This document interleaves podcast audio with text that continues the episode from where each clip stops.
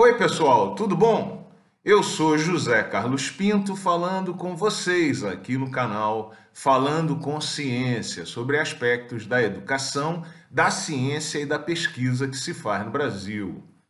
Acabou finalmente a novela em torno do processo de avaliação dos programas de pós-graduação do Brasil referente ao quadriênio 2017-2020 foi finalmente homologado o termo de autocomposição, que é o nome pomposo que se dá ao acordo judicial a que chegaram o Ministério Público e CAPES em torno do processo de avaliação dos programas de pós-graduação brasileiros que estava sendo contestado na Justiça.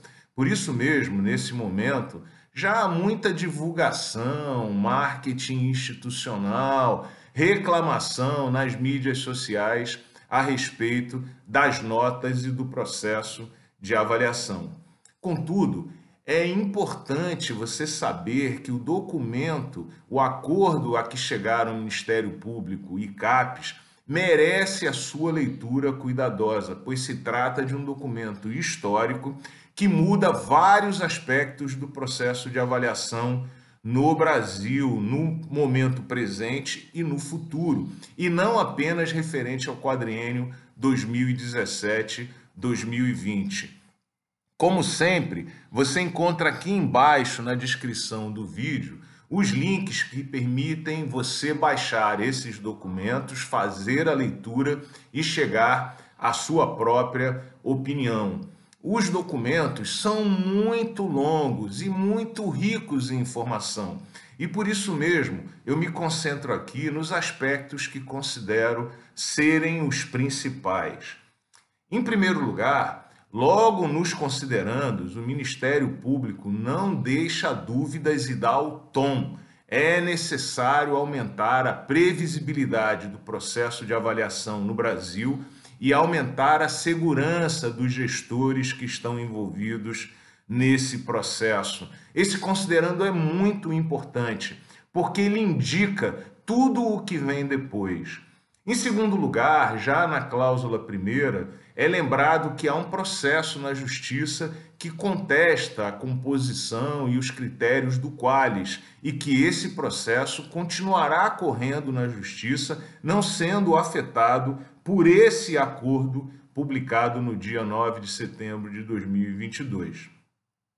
O terceiro ponto é que a cláusula terceira autoriza o processo de avaliação do período 2017-2020, autorizando, portanto, a divulgação dos resultados, mas cria dois importantíssimos senões. O senão número um é o que impede o rebaixamento da nota de um programa se ele for resultante da aplicação de novos critérios que não estavam vigentes no período anterior, de 2013 a 2016.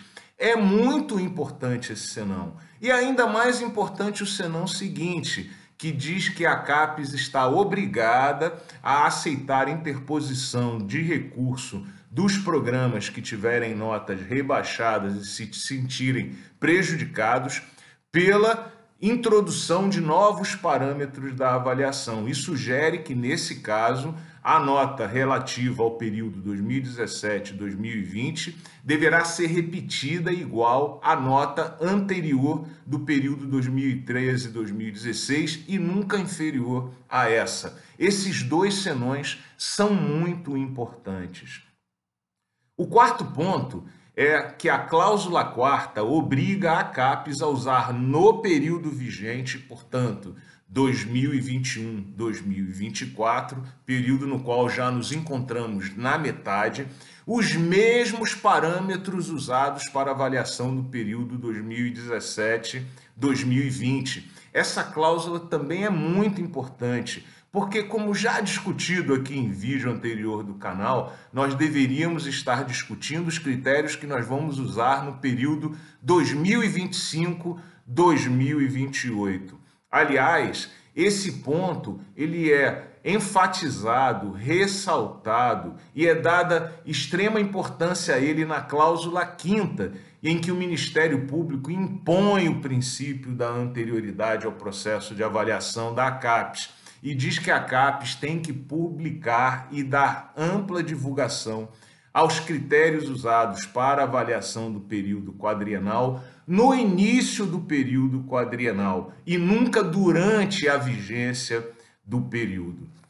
Em sexto lugar, a cláusula sexta, na minha opinião, é um pouco confusa, porque ela abre oportunidade para exceções e diz que novos parâmetros e critérios de avaliação poderão ser criados e usados ao longo do período vigente, desde que a criação desses critérios seja necessária, que seja dada ampla divulgação a esses critérios, que seja definido um momento para início da vigência dos critérios e que eles nunca sejam aplicados aos aos momentos, ao período anterior. O que, na prática, cria espaço para contestações judiciais e pode criar a necessidade de usar diferentes critérios, parâmetros dentro de um mesmo período de avaliação, o que pode acabar sendo confuso. Por exemplo, se um critério for introduzido no ano de 2023, nós teríamos um conjunto de critérios válidos para o biênio 2021-22 e um outro conjunto de critérios válidos para o biênio 2023-2024 dentro da avaliação do próprio quadriênio. Confuso, né? Eu também acho. Eu acho que essa cláusula sexta vai criar um pouco de confusão. A cláusula sétima e a cláusula oitava são extremamente importantes, pois praticamente criam uma intervenção do Ministério Público nos processos de avaliação dos programas de pós-graduação brasileiros. E eu aqui não emito exatamente uma opinião, mas apenas reconheço de que há essa intervenção do Ministério Público, porque são definidas as naturezas dos critérios que podem e devem ser utilizados daqui para frente nos processos de avaliação dos programas de pós-graduação. E a, a, as cláusulas sétima e oitava não deixam dúvidas de que esses critérios devem privilegiar as formas quantitativas, chamadas no documento de não subjetivas, Devem ser privilegiados os critérios relativos, ou seja, que ponderem a produção pelo número de títulos, número de estudantes, o número de docentes de um determinado programa. Importantíssimo, diz que os critérios internacionais não devem ser aplicados de forma indiscriminada, reconhecendo que alguns programas de pós-graduação tratam de problemas nacionais e, portanto, deveriam ser avaliados levando-se em consideração esse aspecto, esse critério certamente será muito importante para avaliação de muitos programas e certamente será utilizado para contestação de notas e de proposição de parâmetros de avaliação no futuro próximo.